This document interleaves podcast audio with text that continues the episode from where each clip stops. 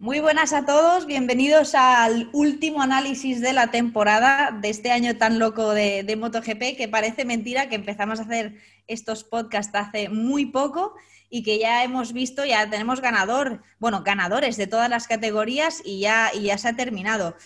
Y como no podía ser de otra manera, tenemos ahí al otro lado a Denis Noyes. ¿Qué tal, Denis? Hola, pues muy bien, increíble, 127 días con 14 carreras, una carrera casi cada semana. Aquí sin, descanso, sin, sin, la posibilidad de lesionarte, sin poder respirar prácticamente, porque ha sido todo muy seguido, pero ha estado realmente bien. Oye, antes de empezar eh, a hablar de la carrera, hacemos un repasito a cómo va a quedar un poco el panorama para el año que viene, porque nos enfrentamos a una temporada en la que tendremos más movimientos que nunca, porque van a subir muchos rookies y también porque va a cambiar, em, bueno, mucho el, a nivel de mercado, ¿no? Todo el tema. Voy a, algunos os voy a leer porque, porque no quiero dejarme a nadie, porque realmente va a estar esto muy interesante. A ver, este fin de semana vimos, eh, fue como una carrera de despedida, porque Cratchlow ya hizo su última carrera como piloto, digamos, en, activo, ahora ya va a pasar a ser probador y de Yamaha. También Dovicioso, que dice que se va a tomar un año sabático, veremos si después se puede incorporar a la competición o no. Y también está el tema de Tito Rabat, ¿no? que, bueno, con, el equipo Avintia ya, que ha confirmado pues eso, que va a subir a Enea Bastianini y Luca Marini, se queda sin plaza.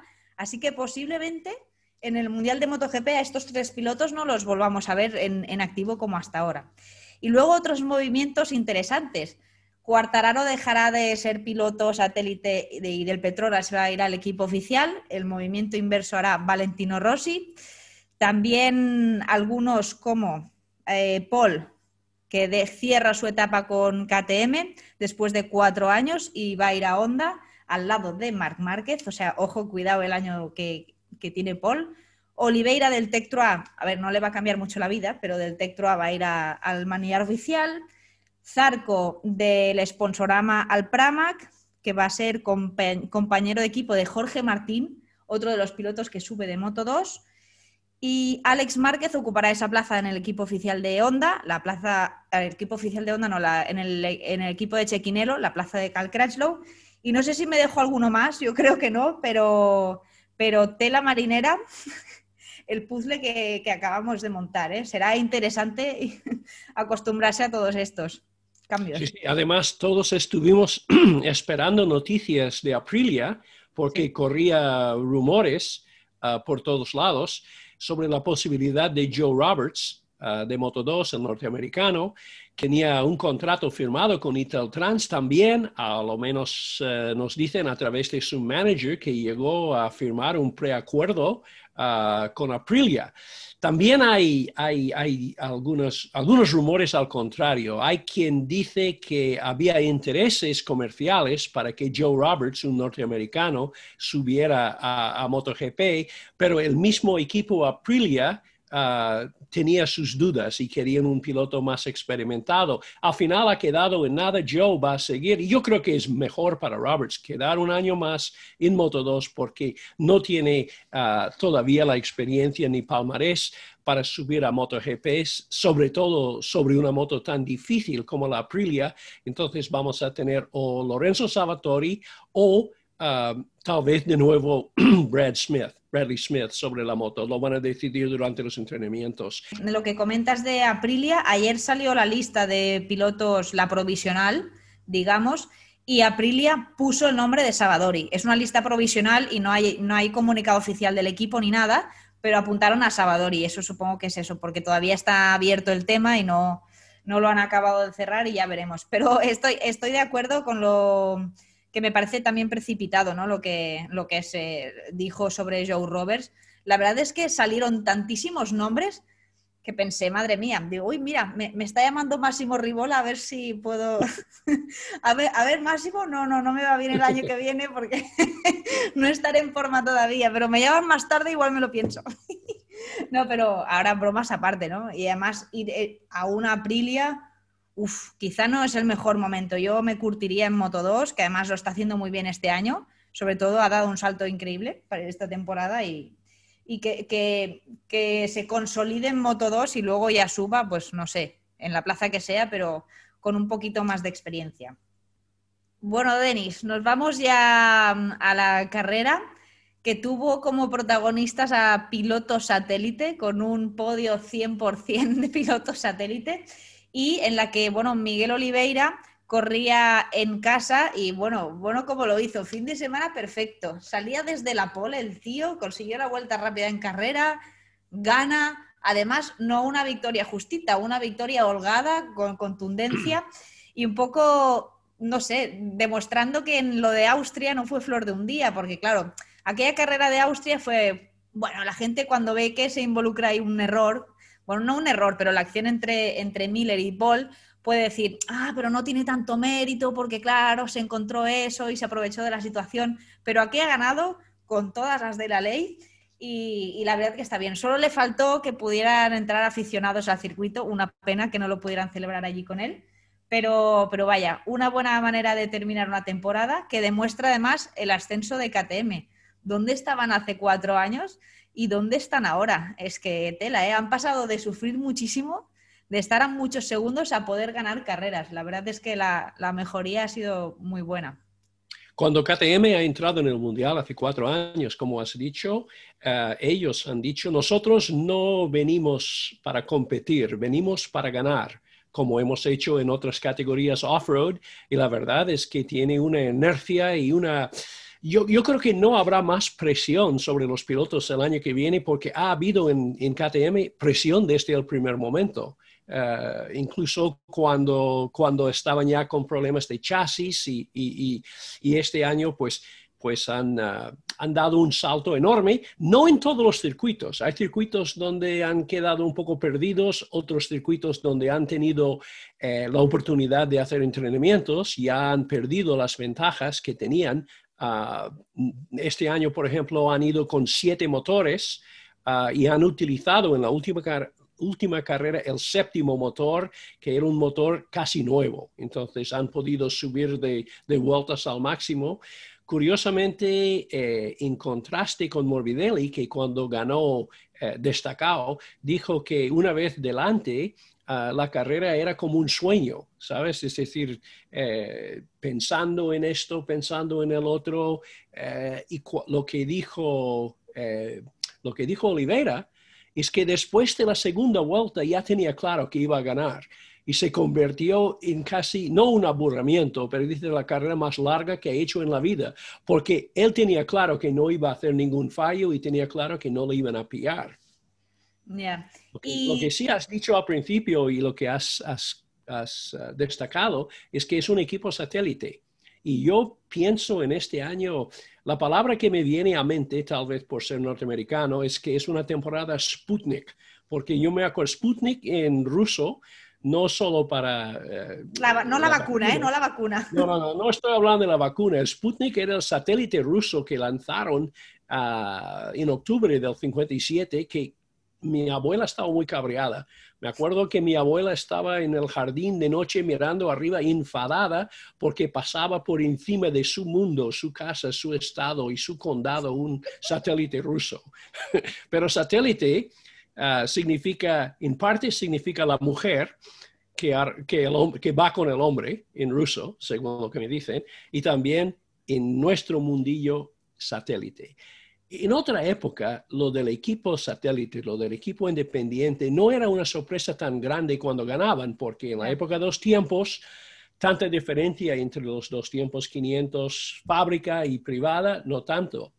Max Biaggi con un equipo satélite por poco ganó a McDo en el 98 y el mejor piloto satélite ah, de, la, de, la, historia moderna, Sete Gibernau, que puso en jaque mate a Valentino Rossi durante dos años ah, con un equipo satélite. Otros pilotos satélite como Gary McCoy, ah, como ah, Alex Barros, pero no ha sido normal estos últimos años. y este año hemos visto ocho victorias de equipos satélite en comparación con solo seis de pilotos fábrica. No sé qué conclusión sacar de esto. Tal vez tal vez la juventud empujando, ¿eh? porque los pilotos de equipos satélite suelen ser eh, los pilotos que están subiendo.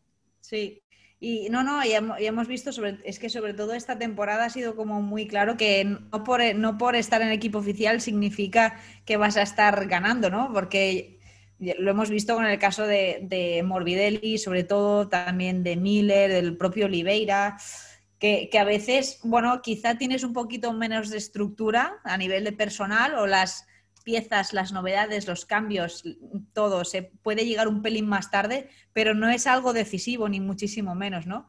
Incluso eso, incluso al contrario, que llegan con menos presión en una estructura donde dicen, bueno, ahora se va a respetar un poquito más mi progresión y parece que, estén más a gusto y han funcionado muy bien. O sea, definitivamente eh, lo de oficial y satélite ahora ya está un poco más, está súper igualado, yo creo que ya no, no es decisivo.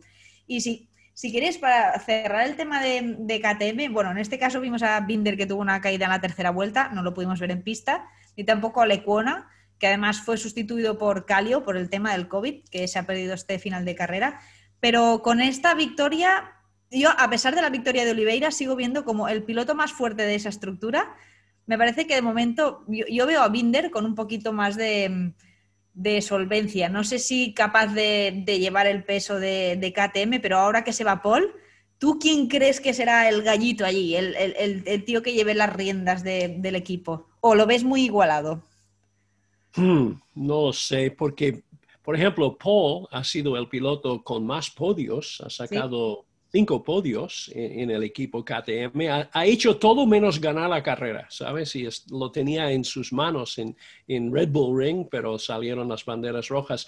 Uh, Binder es un piloto que sube, uh, tiene que todavía, el año que viene, yendo a los circuitos normales, va a ser como un segundo año rookie para Binder, mm que no tiene la experiencia de haber llevado una MotoGP en algunos circuitos tan difíciles como Australia o como Mugello, ¿sabes? Entonces, ah, yo veo la calma, la tranquilidad, ah, la mirada ah, tranquila de, Oliveira, que si no por un par de choques contra sus propios compañeros de equipo, porque ha tenido dos caídas este año, uno con Binder y otro con, menos KTM sin pista, KTM hubiera ido, mejor este año. Ah, con un poco de mejor suerte, uh, Olivera hubiera acabado bastante mejor que, noveno en el Mundial. Yo veo a Olivera como el líder el año que viene y Binder, ah, una vez que aprenda estos circuitos, puede sorprender, puede seguir sorprendiendo. No, me ha gustado ese detalle, que es verdad que habrá muchos circuitos que sean nuevos para él. O sea, será como una semi-temporada de rookie, pero bueno. Ah, por cierto, Binder, que a pesar de la caída se llevó el título de rookie del año. Y cerramos, eh, cerramos tema KTM y Yamaha. ¿Qué pasó una vez más? Pues en su línea, los pilotos del equipo oficial y también Cuartararo, pues perdidos en la clasificación. Mm, hubo momentos que estaban luchando ahí súper, eh, bueno, con, unas disputas muy intensas, pero luchando por el 12, el 13 y el 14, cuando se les presupone pues esa pelea, pero justo por las plazas delanteras. Y Morbidelli, que parece estar ajeno a, todo este, a todo este, no sé cómo decirlo, a, este, círculo de negatividad que, rodea ahora mismo a, a Yamaha. Y con la carrera del domingo se proclamó subcampeón del mundo Morbidelli. Se jugaba, se jugaba esa plaza con Rins, pero finalmente se la llevó el, el ítalo brasileño. No sé cuál hubiera sido eh, más improbable a principio del año, la idea de Joan Mir como campeón del mundo o de Morbidelli como subcampeón, porque los dos eh, el año pasado estaban lejos. Eh, si miramos a Yamaha, en todos los circuitos menos Red Bull Ring, ah, alguna Yamaha estaba bien delante, ah, pero nunca la misma. Ah, yo cuando, cuando estaba viendo al Guy Colón, el técnico francés, jefe de equipo de, de Miguel Oliveira, cuando le he visto subir al podio, he pensado también en Forcada con Morbidelli. Es decir, eh, aquellos dos, en, los equipos satélite, tal vez el jefe de mecánicos tiene más poder que en un equipo oficial, donde siempre tienes gente de fábrica encima. Coulon, por ejemplo, ha llevado uno de los carenados de la KTM a casa y lo ha modificado él mismo, ah, porque no le ha gustado cómo estaba quedando, ¿sabes? y imagínate delante de todos los ingenieros KTM, porque cuando llegan al circuito ya tienen el carenado hecho y dice, ¿quién ha hecho esto? Pues Colón. Eh, no, pequeñas modificaciones.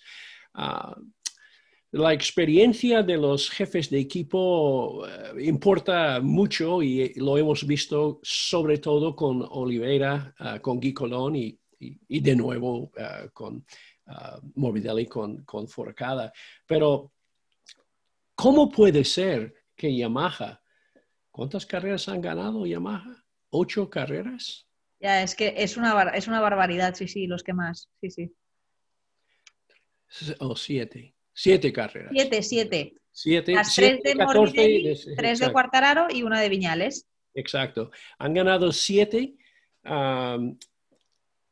y, la, y la moto oficial o las motos oficiales en manos de Valentino Rossi y de Maverick Viñales una sola victoria. Esto no ha pasado nunca. Ya, bueno, como Honda sin victorias. esta temporada está siendo una, animalada. Y oye, ¿en algún momento te recordó el, pique de última hora entre Miller y Morbidelli? ¿Te recordó a lo de Valencia? Porque por un momento, claro, además, eh, Oliveira estaba tan destacado que, ya es como que no, estaba en esa pelea y, tuvieron última vuelta otra vez movidita, no tanto como la de Valencia, porque aquello fue salvaje. Digo, madre mía, aquí eh, el señor australiano Jack Miller quiere la revancha y esta vez sí lo consiguió. Pero ha sido, vaya pique ha sido una continuación de Valencia. Yo creo que, que Morbidelli tendrá pesadillas mirando atrás para ver a Mir. Cada vez que mira atrás ve la Ducati y Miller ahí detrás, ¿eh? siguiéndole durante pues dos fines de semana seguidos. Y al final rematando eh, y consiguiendo ese segundo puesto.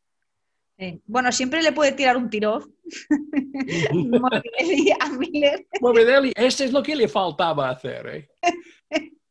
Pero es que acertar tampoco es tan fácil, ¿eh? Aquello de el tiro de Cuartararo fue un poco bola, pero bueno.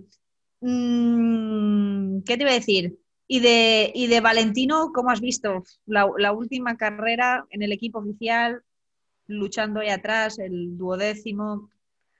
¿Tú crees, que, se arrepiente de haber, ¿cómo decirlo?, de, haber seguido un año más, o sea, de haber firmado por un año más. Yo creo que la idea de compartir box con Frankie Morbidelli el año que viene, ah, este puede ser ah, un largo adiós, circuito a circuito, ¿sabes? Como los cantantes cuando acaban su carrera y van de un festival a otro diciendo adiós a la gente. Y uh, a, saber, pero yo creo que eh, hay un artículo que está a punto de salir, me parece en Motorcycle News, una entrevista con Valentino Rossi echando pestes en parte de, la dirección de Yamaha desde el año 10, bueno, no, no, me acuerdo exactamente, pero hablando de que, de que en Yamaha escuchan a los pilotos, pero después hacen lo que quieran, ¿sabes? Y que él piensa que si, bueno, es igual, ya, ya, ya saldrá. Pero no creo que Valentino está arrepentido de haber seguido un año más arrepentido de haber hecho este cambio para ir a Ducati, probablemente, pero él dijo que los peores años no han sido en Ducati, sino después de Ducati, cuando, cuando él tenía una línea. Yo creo que lo, que lo que va a decir es que él y Jorge Lorenzo tenían ideas diferentes sobre cómo llevar el desarrollo de la Yamaha. Lo que pasa es que los dos ganaron títulos con aquella moto. Sí, sí, no tienes razón. Y bueno, hubo ahí un momento que estaba picándose con, con Cuartararo, un Fabio que hoy ha colgado ya la primera foto rodando con la, con la Yamaha ya de color azul, con los colores oficiales, pero que también ha entrado en modo declaraciones como las de Maverick, o sea, ya estaba como con un punto de negatividad Fabio que pensé, hostia, que, perdón, ya pensé, no, no empieces así, haz un reset y mente en blanco para 2021. Pero bueno, veremos, veremos cómo afronta Fabio esto, pero eh, eh, estoy viendo como algunos destellos del Fabio de estos últimos años, eh, de cierta irregularidad en, a veces en su trayectoria. Espero que, se acabe consolidando. Bueno, una cosa que debemos tener en cuenta es que debido, debido al coronavirus ah, y las la necesidad de reducir gastos y simplificar cosas, eh, los motores están congelados, congelados para el año que viene. ¿Qué significa esto? Pues significa que los motores presentados como modelo, ah, como muestra, tienen que ser los motores que utilizan los equipos el año que viene. Esto nos levanta una pregunta en, en Yamaha porque ellos han tenido estos problemas de válvulas, con qué válvulas van a montar los motores, si tiene que ser con las válvulas de la primera moto. Ah, es, algo que la MSMA tendrá que decidir, ¿sabes?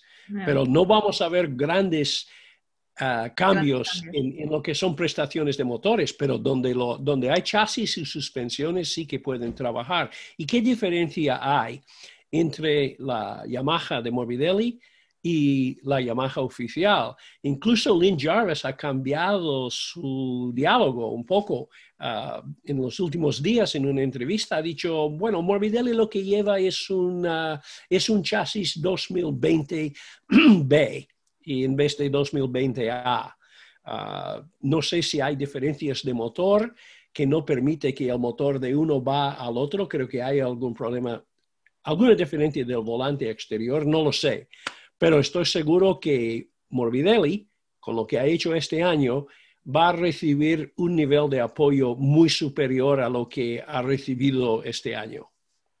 Sí, bueno, estoy de acuerdo. Quizá le hacen un poquito más de caso, pero sí que en, Yamaha van a seguir un poco con la estrategia de tres motos iguales y la de Morbidelli diferente, a pesar de, ser el piloto que ha sacado los resultados. Sí, lo que dice Morbidelli, lo que dice Morbidelli es que el problema de llevar la moto rara, la, cuarta.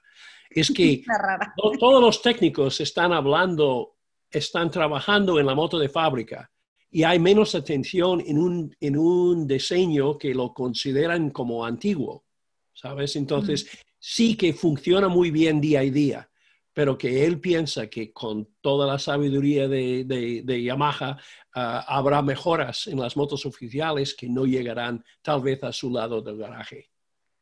A veces la clave es la sencillez, ¿sabes? Porque empiezas ahí a experimentar, a desarrollar y tal y te pierdes. Como con las motos de motocross. Yo siempre he dicho, mejor la moto de serie, tal como te la compras y no empieces a, tocar porque te pierdes y eso empieza, empieza a fallar. En este caso yo creo que, ha funcionado bien. Cuando tienen menos que, probar, eh, eh, tienen un camino como mucho más claro, ¿no? Pero bueno. Bueno, no, no quiero ser disco rayado hablando de los motores de Yamaha, pero hay una cosa que debemos destacar, que tanto Viñales como Morbidelli han llegado a final de, de año con un motor de sus dos que tenían un motor abuelo. Es decir, eh, el, motor 3 de Morbidelli completó 57 sesiones en pista, entre entrenamientos y carreras. Ah, y su segundo motor, 45. Mm, Viñales ah, tenía todavía un motor en marcha para entrenamientos con 56 56 salidas de boxes, digamos, que es normal. Vamos a mirar una, marca que no tenía problemas de motores, Honda, eh, Márquez. Su motor 1, 34 salidas a pista y ya. Su segundo motor, 37. Tercer motor, 38. Cuarto motor, 31. Quinto motor, no lo descorcharon. Por el estilo en Ducati, con el estilo en Ducati, aunque sí que llegaron a descorchar el último motor, pero solo tenía 14 salidas. Entonces, Yamaha, todo este año, han estado muy preocupados en los motores.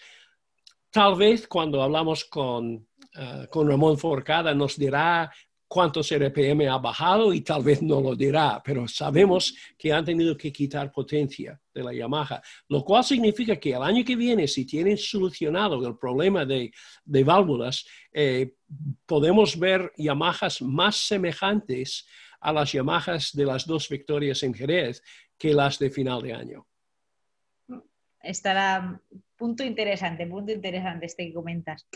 Oye, ¿y en Suzuki qué pasó? Porque el desastre llegó en la última, de, en la última carrera de la temporada y tenían ahí la oportunidad de ganar la triple corona, estaban también luchando por ese mundial de constructores, pero, pero no pudo ser. Se llevan a casa el de pilotos, que es el importante, el de equipos, pero se les escapa esa, ese último, esa última corona que eh, fue a parar a manos de, Ducati, gracias sobre todo a la actuación de Miller, por cierto. Y, bueno, aquí Alex Rins tuvo, él dijo que en, carrera tuvo problemas con, los neumáticos y en el caso de Mir empezó el viernes muy bien, el sábado dijo que habían tenido problemas de electrónica, pero que no podía comentar el tema exactamente de qué se trataba y el domingo volvió a tener problemas. Y él dijo, comentó que tuvo, tuvo dos toques en carrera con dos Ducati, con la de Zarco y con la de Bagnaya, que por cierto Bagnaya se tuvo que retirar porque además se tocaba el hombro como diciendo, se vio en la repetición y le dio un señor impacto ahí. Y, empezó bien, ¿eh? empezó remontando, lo que pasa que salía desde la cola, salía el vigésimo, y entonces empezó haciendo de Joan Mir, o sea, adelantando ahí a diestro y siniestro, pero hasta que le sucedió esto, y al final tuvo que, tuvo que abandonar. Dijo que, tuvo problemas con el control de tracción, que no es que le dejase de funcionar completamente, o sea, no llevaba, no llevaba una Suzuki como las de antaño, pero sí que no era, no era preciso, ¿no? Y entonces había, había momentos que se le descontrolaba, lo vimos con algún susto que tuvo y decidió ir al entrar en boxes y por lo tanto, menos mal, menos mal que ya tenía el título porque esto se llega, se llega a decidir en la última carrera y cuidado. ¿eh?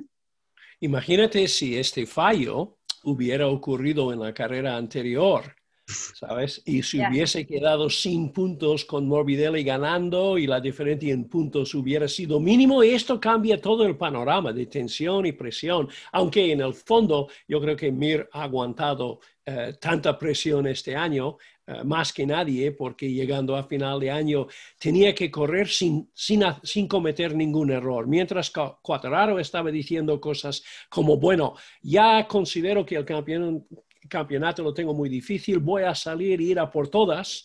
Eh, y la hemos visto yendo a por todas por el suelo dos veces consecutivo, pero que Mir ha tenido que ser muy consciente de cada maniobra, cada punto, midiendo el nivel de riesgo uh, valía la pena o no este adelantamiento.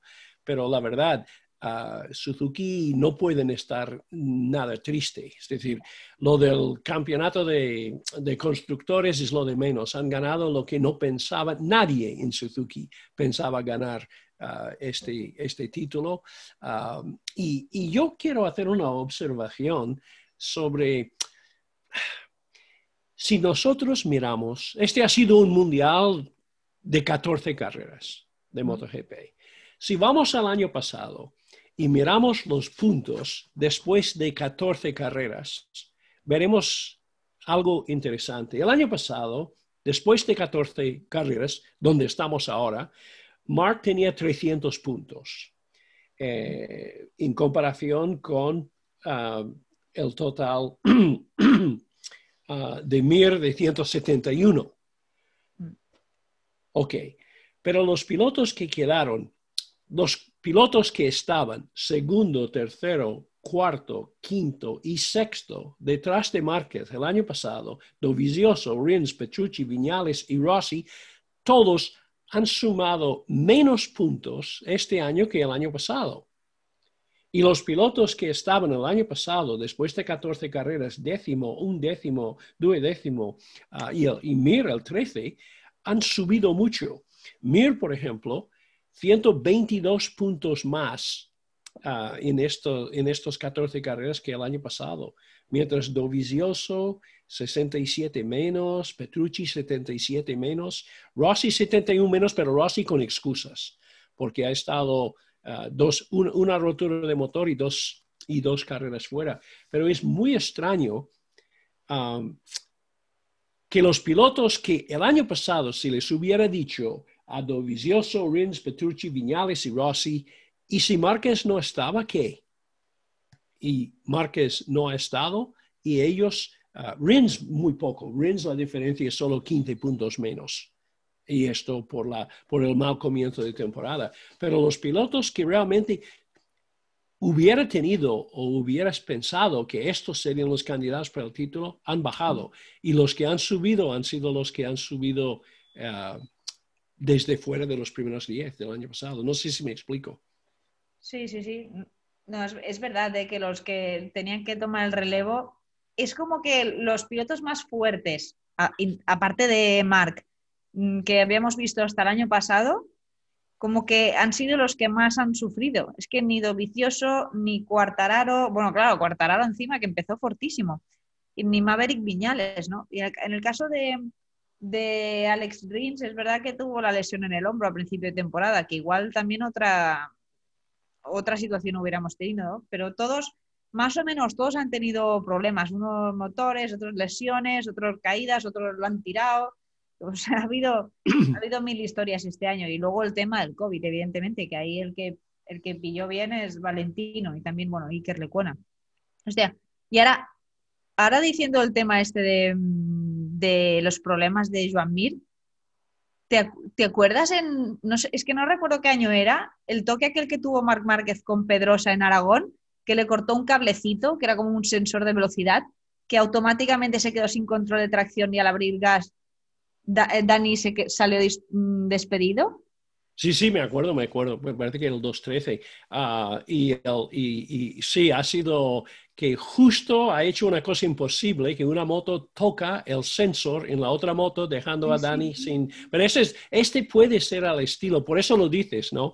Del por, control por, el problema de Mir, que dijo, después de los toques me ha empezado a fallar el control de tracción. No es que se... Uh Claro, Pedrosa se quedó sin, y automáticamente salió, salió volando, o sea, fue instantáneo. Mm. En el caso de buena, un buen apunte, un buen apunte puede, puede haber sido. Ellos no quieren decirlo todavía, tal vez con el tiempo. Al final se sabe todo ah, en el mundial, pero hay que esperar, la verdad. Y hablando de Mir, nadie duda de que él es el campeón del mundo con todos los derechos, sin asteriscos y sin nada, porque ha sido el piloto que más puntos ha conseguido, punto final. Y como muchos han comentado, pues eh, Mark participó en este campeonato, hizo un par de fallos, se cayó, se hizo daño, ah, pero el promedio de puntos del campeón, con 171 puntos en 14 carreras, este es un, es un promedio eh, de, de, poco más de 12 puntos por carrera, lo cual significa que un piloto haciendo cuartos en todas las carreras, cuartos en todas las carreras, hubiera ganado el título este año. Ah, en parte, cuando tienes muchos ganadores, el, promedio del campeón siempre va a estar más bajo simplemente por, pura matemática, ¿no? Pero para daros una idea, para darte una idea, eh, el promedio más alto Ah, en la historia moderna ha sido Mick Duhan en el 97 cuando eh, el promedio era de 22.6 ah, puntos por carrera, es decir, mejor que un segundo puesto.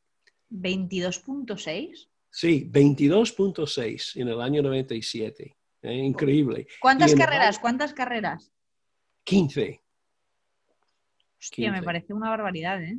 Sí, bueno, en, los últimos años, Mark, que tiene fama de ser un piloto dominante, ah, de los cinco peores promedios, Mark tiene dos de ellas. En el 2016, promedio de 16,5, el mismo promedio ah, en, el, en el 2017.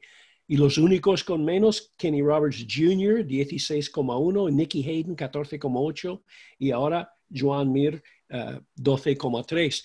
Y estos promedios bajos vienen cuando el nivel de, competencia es más alta, ¿sabes? Como cuando tienes, por poco teníamos 10 ganadores este año, teníamos 9, que es uh, uh, el, récord empatado.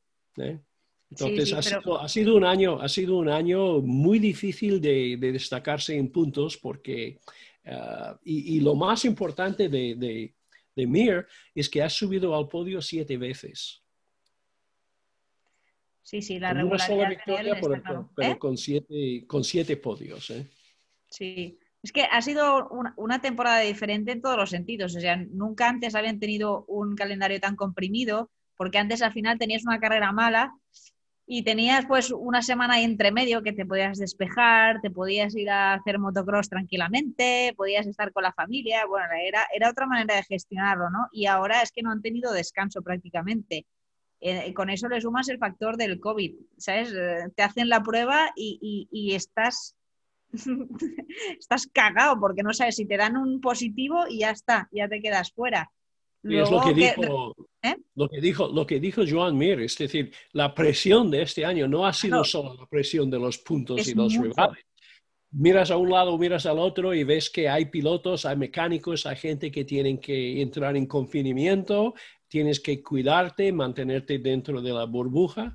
Yo creo que eh, una vez que tenía conseguido el título, claro, hubiera sido bonito acabar la temporada con un podio, pero la verdad es que Suzuki ha tenido suerte porque su fallo técnico, el único importante del año, ha ocurrido cuando ya tenía la batalla ganada.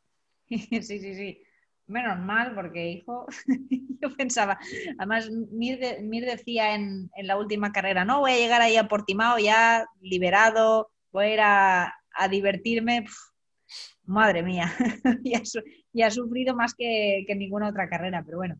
Y de Ducati, como hemos comentado antes, que al final se han llevado ese Mundial de Constructores con un Miller súper combativo, que parece que cuando lo tiene todo en su sitio, pues e, es un piloto capaz de ganar carreras. Se le ha resistido este año, pero ha estado cerca. Y, eso, y Bagnaya pues fuera de combate y Dovicioso pues haciendo de Dobby del 2020. O sea, por ahí, por ahí perdido. Si es que no hemos hablado de Dobby. De Dovi lo que hay que destacar es lo consistente que ha sido durante toda su carrera deportiva. Eh, cuatro veces subcampeón, que, no es, que, no es nada fácil. Además, cuando él ah, ha entrado boxes y ha quitado el casco y esta vez no ha tirado los guantes, simplemente los ha puesto sobre la mesa, eh, ha acabado con una racha de 325 carreras consecutivas. Ah, esto es fácil decirlo, pero piénsalo, ¿eh? es decir, sin fallar ah, durante tanto tiempo. Valentino Rossi cumplió 320 ah, en, otra, en otra época y Dovizioso ha ganado más carreras con Ducati que 15 grandes premios en MotoGP, eh, más los cuatro que ganó en dos y medio y cinco en 125, un total de 24. Ducati ah, no ha podido ganar con Dovizioso casi, casi. ha, sido el piloto que ha ganado a Marc Márquez en alguna de las carreras que a Marc prefiere no acordarse y ahora cae todo el peso. Yo digo todo el peso, porque Bañaya se ha visto muy rápido unos días y otros días fuera de combate. Ahora Miller que ya no es el chaval que en 125 era tan alto y tan pesado que decidió que valía la pena aceptar una oferta para saltar Moto 2, para ir directamente. ¿De acuerdas? En la época estaba muy criticado. La gente dice que estás, estás saltando una clase en, en, en, el colegio. Y, que y ahora es lo que buscan todos, pasar, pasar de puntillas por Moto 2 y dice, ¡uh!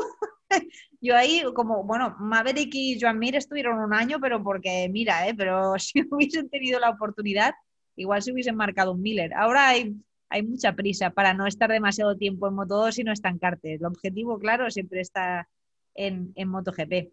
Y, oye, hemos visto título de MotoGP español y este fin de semana se decidían Moto 3 y Moto 2. Que claro, el título de MotoGP ya estaba, pero pero los de la categoría intermedia y los de la pequeña dejaron la emoción para el final. La de Moto 3, yo te lo juro que no recuerdo una carrera tan, tan bestia y tan loca desde hace muchísimo tiempo. Finalmente, Alberto Arenas eh, se proclamó campeón, quedando duodécimo y en la carrera no, peligrosa, sino disputada, o sea, fue una, una auténtica locura. Lentísima porque se molestaban todo el rato y ahí tuvo contacto con muchos. Estuvo a punto de ir al suelo como cuatro o cinco veces en la última vuelta. Llegaba Arbolino, que también se jugaba el título desde el final de todo, y llegó al grupo delantero. Hay Ogura, el japonés, que es el tío más discreto que hay en el paddock, de golpe al principio está competitivo. Bueno, fue, fue un caos total, pero finalmente Albert se lo llevó, aunque muy, muy justo. O sea, estuvo, estuvo muy guapa la carrera. Y en el caso de... Yo estaba, yo estaba casi más tiempo mirando los puntos que aparecen en el lado izquierdo de la pantalla que, que al mismo, porque daban unos saltos y en un momento dado tenía ventaja de, de mucho y después de nada, ¿sabes? Tremendo, esto, me imagino que me gustaría ver qué tipo de información estaban dando por pizarra, porque claro, ah, ¿qué, le puedes, ¿qué le puedes decir si en una, en una vuelta pasa el 8, el 8 y la próxima el 12? y que, y que igual en, en, la última curva cambian de posición y ya lo que le has puesto en la pizarra no te da tiempo. o sea, ya no es lo acorde con la realidad. O sea, en, ese momento yo creo que le tienes que poner un ok, o si lo ves demasiado desquiciado, hacerle un para, ver, para, pero bueno, hasta estuvo guay. hasta que cruzó meta y alguien le, le hizo el, la uh, señal desde el lado de la pista de que ha sido campeón, no ha sabido si si con el 12, si con el puesto 12 normalmente no ganas ningún título, ¿eh? Imagínate, es que es imposible hacer tantos cálculos cuando hay tantos pilotos involucrados en el grupo, porque no, era un grupo de tres tíos, es que, es que era la selva eso. Y en Moto 2 quizás no fue tan tan bestia, pero sí que hubo momentos en los que Luca Marini se puso delante, que estaba solo con tres puntos de ventaja Bastianini en el campeonato, hasta que Remy Garner dijo, yo quiero conseguir la victoria y ahí ya, pues, cuando Remy se puso líder, mm, Enea Bastianini volvió a recuperar un poco el colchoncito de puntos que tenía. Y a mí lo que me supo muy mal fue la lesión de Lowe's, porque venía de, unas carreras buenísimas, independientemente de la caída de Valencia, pero, pero eh, la verdad, a mí, a mí me supo muy mal ¿eh? que se perdiera este final de, que no pudiera ser todo lo competitivo que, podía ser por, el tema de la lesión. Y, el tío, a pesar de tener dos huesos rotos de la muñeca derecha y todo, no, lo dio todo. En otras, en otras alturas de temporada, igual dices, mira, pues me pierdo una carrera o no salgo en el warm-up o en vez de hacer todos los minutos de entrenamiento hago la mitad, pero la verdad es que salí en todas las sesiones y ahí hizo una demostración de agallas muy guay. Dicho esto, el título fue para Bastianini, que es el que llegaba con un poco de ventaja de puntos y eso, dos títulos para España y uno para Italia. Sigue un poco el, dominio de, siempre, ¿no? Sí, además esto ha sido muy, muy comentado ah, en la prensa inglesa, ah, en, los, en los podcasts y en los, ah, los análisis, porque este año, para no entrar en números y agobiar, basta decir que el dos tercios de las victorias y el dos tercios de los puestos en los podios en todas las tres categorías han sido para o para pilotos italianos o para pilotos españoles. Por eso la, ver a Remy Gardner, por ejemplo, de Australia, mm. o los o uh, de Gran Bretaña, uh, luchando para, bueno, para la victoria, eh, anima mucho a, los comentaristas de, de Gran Bretaña pero esto no ha sido por casualidad. Esta superioridad de italianos y españoles, de españoles e italianos, tanto monta monta tanto, eh, ha sido pues producto de campeonatos nacionales y de países que apoyan tanto a los velocistas que los jóvenes saben que si ellos pueden llegar a ser velocistas de verdad, pues les espera pues eh, fortuna y fama. ¿Eh? que no es lo mismo tal vez en otros, en otros países, pero yo me acuerdo la época grande de los norteamericanos. La diferencia era que los norteamericanos, empezando con pilotos como Pat Hennon o uh, Steve Baker y llegando a Kenny Roberts y después toda la lista, uh, esto ha sido solo en la categoría reina, uh, no, en las, no en las tres categorías. ¿eh? Entonces, a nivel, a nivel comercial, es importante, pero lo que no puedes hacer es, es, que los pilotos que van a MotoGP tienen que ser los mejores del mundo. No creo que nadie, ninguna fábrica, escoge un pasaporte en vez de escoger, escoger un palmarés.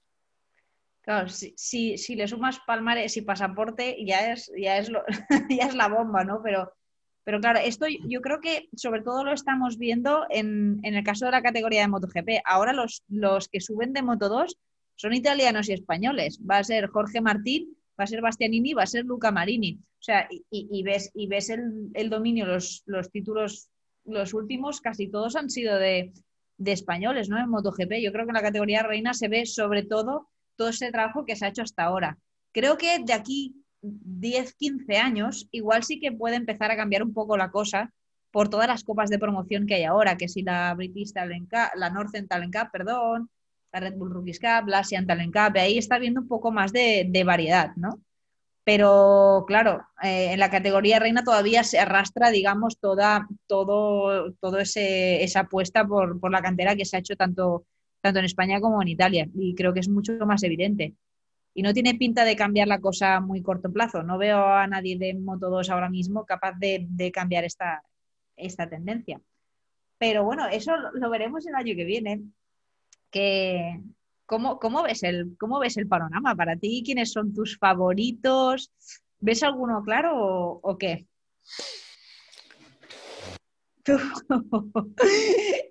yo, sí tengo, yo, sí tengo, yo sí tengo claro ah, que Mark Márquez, si Mark Márquez recupere ah, del todo, Mark Márquez es el favorito y todos los pilotos lo saben, ah, porque no hace falta más que mirar lo que hizo el año pasado. Cuando no ganaba estaba en el podio segundo. Un resultado malo para él en el 2009 era quedar segundo y la única, el único cero es cuando se cayó liderando en Cota, el circuito donde, donde pues les dan las llaves del circuito cada año, es tuyo, haz con ello lo que quieras, ¿sabes? Entonces yo pongo a Mark ah, como el hombre a batir el año que viene si todo va bien con su recuperación. Hay dudas sobre esto, siguen eh, la posibilidad de una tercera intervención quirúrgica, ah, pero hasta que diga algo Mark mismo no, no me atrevo a comentar nada. Ah, lo que pasa es que Mark cuando vuelva va a encontrar que ah, hay una nueva generación de pilotos jóvenes de 25 años por debajo, empezando con bueno, Morbidelli con 25, eh, Rins, eh, Mir con 23, uh, Olivera con 25, es decir, hay una nueva generación que le ven a él no como el joven chico de Corbera, sino el... De Cervera, de Cervera. ¿Qué, he dicho? bueno, pues, bueno, ojalá fuese de aquí. sí, sí, sí, sí, perdona, perdona. Oye, ¿has visto, ¿has visto el pájaro ahí detrás? Sí, que depende cómo te mueves, parece que, te va a picar la oreja. ¿Qué es eso? ¿Cómo, se llama el pueblo de Berga? Eh, la... La festividad, dices. Sí, la festividad, porque este es el trofeo. La patum. El la patum. Sí, sí, claro, claro. Es que lo he puesto aquí para, para acordarme de cuando Kenny ganó una carrera de dirt track allí, como he no sé qué tiene que ver, pero... No, si haces así, te pica la oreja. Sí, sí, sí, sí. Perdón. Me he, perdido, Ah, bueno, hablábamos de eso, que los pilotos no se van a encontrar a, un jovencito de Cervera, tal, ellos lo ven diferente, ¿no? Ah, sí, ha sido porque he dicho Mao Cervera, ¿sabes? Por eso, he querido acordarme de la por... ¿Cómo es? De la Patum. La Patum, la Patum, de verga, claro. Algo, algo bien lo voy a decir hoy.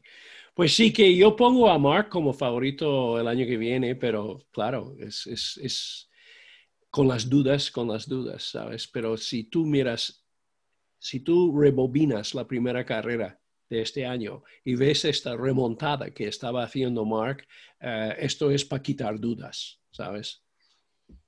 Sí, sí, sí, no, aquello si hubiese rematado la faena, hubiese sido, no me gusta la palabra humillación, pero ya me entiendes, ¿eh? O sea, hubiese sido algo, mm, eh, mentalmente difícil de aceptar. Pero bueno, ahora para el año que viene habrá un relevo generacional increíble. O sea, se van, se van pilotos como Crutchlow, como Dobby y tal, y entran, y entran yogurines, y entran yogurines de Moto 2. Y, siempre es verdad que cuando hablamos de una temporada a la otra, el favorito o el peligroso es el, el piloto que ha conseguido el título mundial, pero en esta ocasión creo que se reparten un poco las, las cartas entre, entre varios. Mark, porque dependerá de, la condición, de las condiciones en las que llegue. Yo, por ejemplo, de Suzuki veo, veo a los dos fortísimos, ¿no? Los veo más o menos muy, muy al nivel, tanto Mir como Rins capaces de, de ganar carreras y sobre todo lo interesante será ver el trabajo que han hecho en, en Yamaha durante este parón, porque eh, unos pocos meses en Japón no sé si les va a dar tiempo a, poder solucionar algo. Pero si no pueden y seguimos en esta línea, imagínate, a mí no me gustaría descartarlos ya, pero pinta bastante mal. Espero que lo puedan solucionar.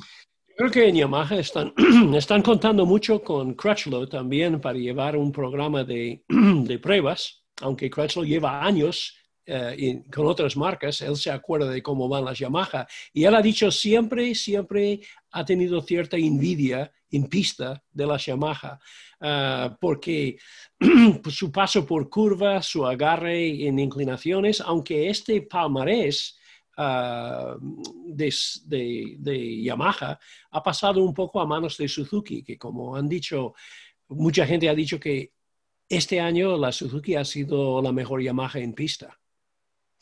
Sí, sí, los, los más regulares sin duda. Y, oye, tienes, o sea, sacaron hace poco el calendario, digamos, provisional de cara al año que viene y ya parecía pues un, calendario como, digamos, como hasta ahora, ¿no? Donde ya se, cruzaba el charco, donde había ya carreras previstas en, territorio asiático, etcétera. ¿Tú qué novedades tienes sobre esto? ¿Crees que, que se va a poder cumplir con esa, con, ese, con esa idea de calendario o que todavía las restricciones van a obligar a hacer algún cambio? Yo tengo entendido de algunos eh, fuentes, amigos, periodistas que llevan, que están muy cerca a, la noticia de cada día, que hay dudas, eh, grandes dudas sobre la República Argentina y, y COTA, Estados Unidos, eh, por los viajes internacionales y que es posible y algunos dicen hasta probable que en vez de ir a Argentina y, Texas, ah, iremos a Portimao, ah, en este hueco entre Qatar y el comienzo del Mundial Europeo en Jerez. También hay dudas sobre la posibilidad de los entrenamientos en Asia, ah, que puede ser que en vez de...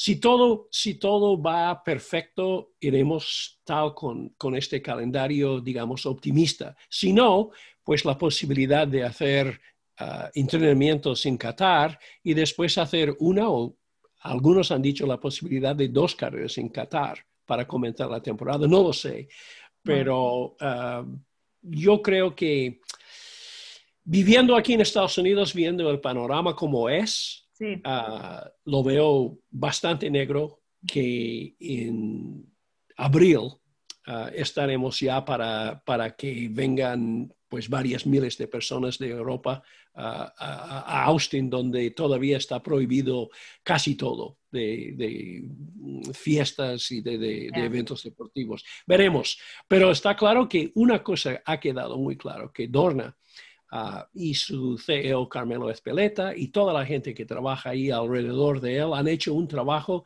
tremendo este año porque había tantas dudas sobre íbamos a llegar a final de año. Ah, yo me acuerdo leyendo que lo de Francia parecía imposible, lo de Portugal que no, ah, y, han, controlado todo esto y nos han regalado un mundial que la verdad es que para mí, para ti, para mucha gente, porque estamos viviendo tiempos que no son nada fáciles. Y es muy bonito ir de una semana del otro pensando, bueno, lo importante es saber cómo van las Ducati, a ver si Dovizioso va a levantar cabeza, a ver si Mirvas va a ganar esta carrera, en vez de tener que prestar tanta atención a los telediarios que, que bueno, que son lo que son. Pero gracias a Carmelo Espeleta, gracias a Dorna, gracias a toda la gente que trabaja en este mundial, hemos podido durante estos 127 días ah, disfrutar ah, con el mundial. Y, una cosa que hizo Carmelo en la ceremonia de, entrega de trofeos ah, en Portugal, cada año dan el premio al mejor circuito. Y este año ha dado el premio al mejor circuito a todos los circuitos que han participado ah, en este mundial. Es que me parece muy buena idea porque, por lo que supone, ¿no? Porque ya no, porque es trabajo con, los circuitos, con las instituciones, con Dorna, que está buscando alternativas.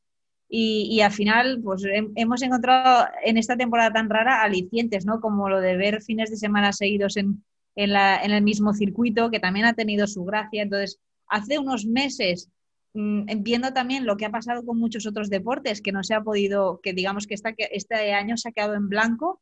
Y claro, y al final que hayamos podido tener una temporada prácticamente completa, me refiero a nivel de carreras, o sea, muy, muy parecida a lo que, a lo que se planeaba, mm, aunque sea en territorio europeo, es igual, se ha salvado una temporada que, que hemos visto pues muchas cosas diferentes, protagonistas diferentes y, que es, maravilloso. Sí que es verdad que es muy intenso porque no ha habido descanso entre Superbike, MotoGP y tal. Dices, madre mía, me va a explotar la cabeza, pero como, como dices, eh, aparte del tema deportivo, es lo que implica, ¿no? Cierta normalidad dentro del caos que estamos viviendo, ¿no? Poder ver carreras, entretenerse con esto.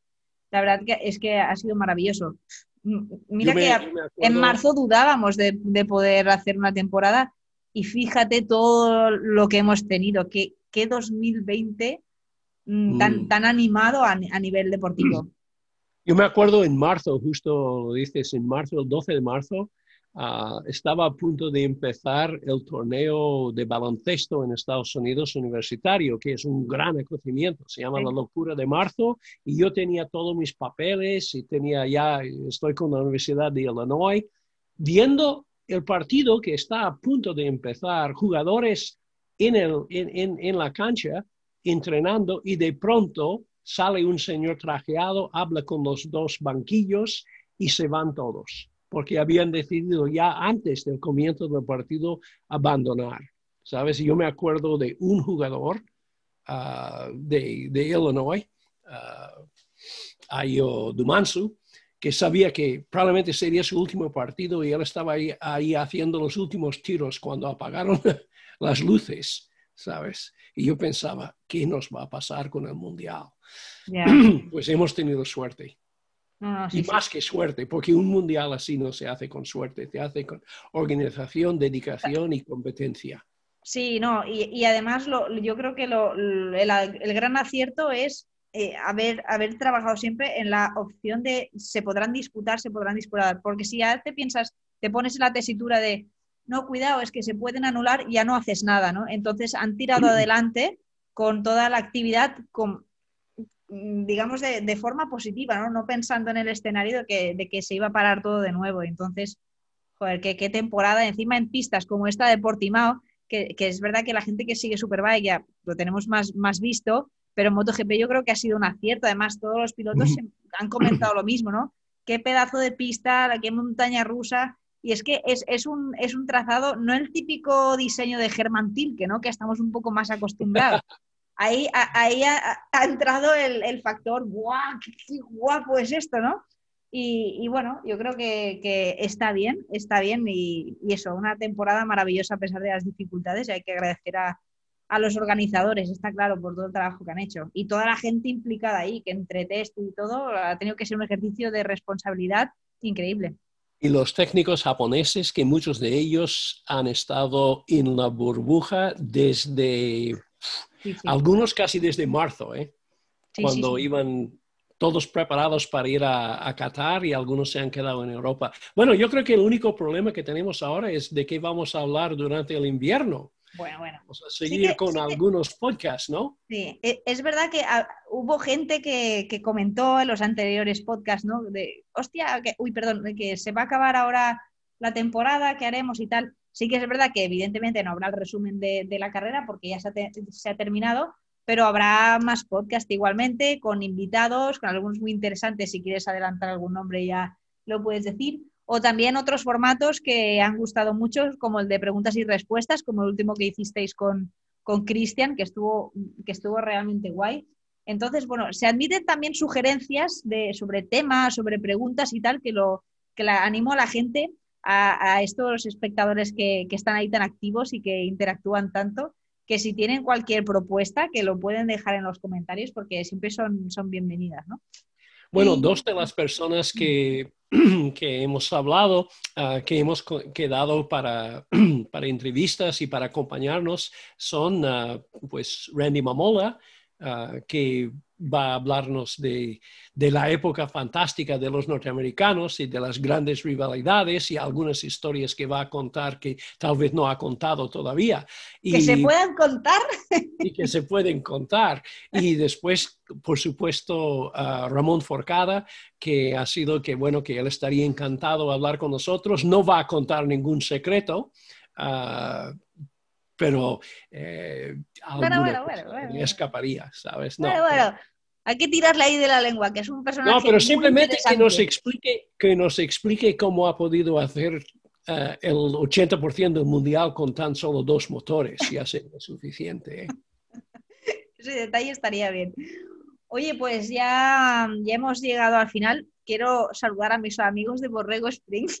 Ah, claro, ya tienes público aquí, ¿eh? Ya tienes público aquí, porque les he dicho que, sí, sí, Hi, my Borrego friends. tú tienes fans, tú tienes fans aquí en el condado de San Diego.